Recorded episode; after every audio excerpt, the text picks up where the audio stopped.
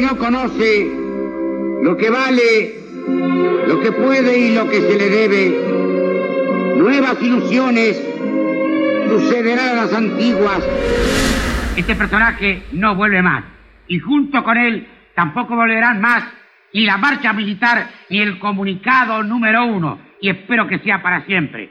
Durante la campaña electoral, el actual presidente electo, don Raúl Alfonsín, recitaba el preámbulo de la Constitución en algo que él llamaba una oración laica. Y yo quiero que esta noche memoricemos todos juntos el artículo 14 de la Constitución, que creo que es bastante importante y que dice que todos los habitantes de la nación gozan de los siguientes derechos conforme a la ley que reglamentan su ejercicio a saber de trabajar y ejercer toda industria lícita. Lícita, dije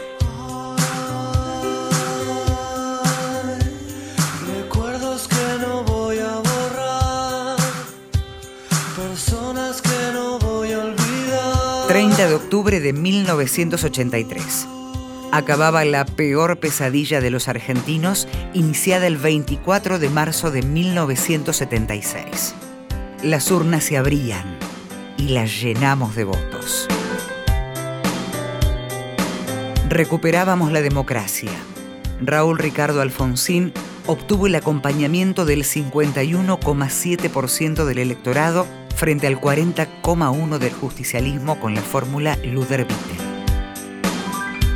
A 33 años de aquel día histórico, el exdiputado Federico Storani reflexionó sobre qué enamoró de Alfonsín para ganar la elección presidencial. Yo creo que Alfonsín fue un extraordinario comunicador de que era posible salir de ese esquema terrible que nos habían metido en la cabeza de que había gobiernos civiles débiles y gobiernos militares fuertes y que toda democracia era intrínsecamente débil y que por lo tanto era ineficiente e incapaz de resolver los problemas. Por eso aunque algunos lo critiquen con algo de razón, si uno lo mira muy puntualizado al famoso tema de que con la democracia se come, se educa, etc. Sin embargo, tenían en el fondo muchísima razón, porque él lo que reivindicaba era la participación popular y que eso era una situación inédita para la democracia argentina. ¡Hola! Yo no te quiero olvidar. Doctor Alfonsín, ¿cómo le va? Está esperando mi llamada. Un gran honor que me hace, señor. Para agradecerme que mi programa, ¿qué le puede haber aportado usted? Tres millones de votos, a lo sumo, nada más. ¿Y cómo se siente, señor? Señor, le espera una de órdago a la grande.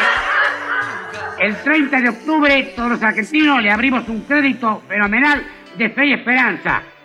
Yo sé que va a amortizarlo bien, señor, sí, ese crédito, claro. Y usted sabe mejor que nadie que en eso no hay refinanciación, señor, sí. Chao, adiós, señor. Y le deseo la mejor de las suertes. Será la suerte de todos. Hasta siempre, adiós, buenas noches.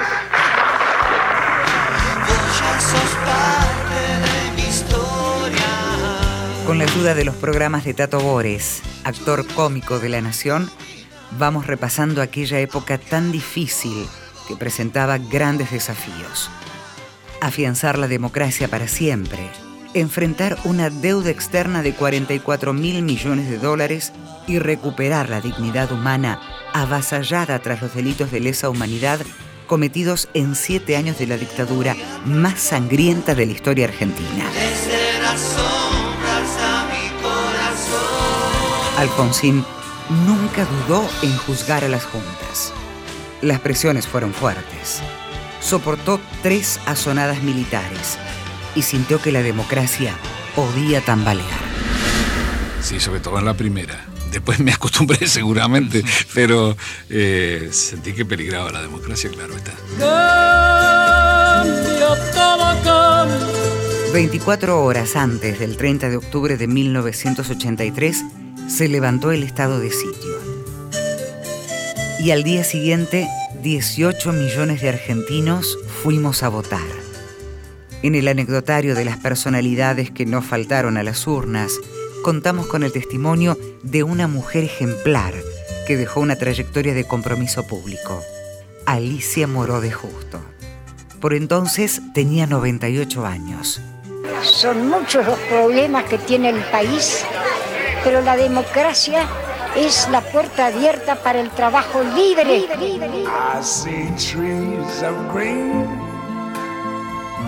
Vendrían épocas de autocríticas urgentes, de recuperación de las instituciones, de encontrar respuestas para madres y abuelas que se animaron a marchar en silencio desde 1977.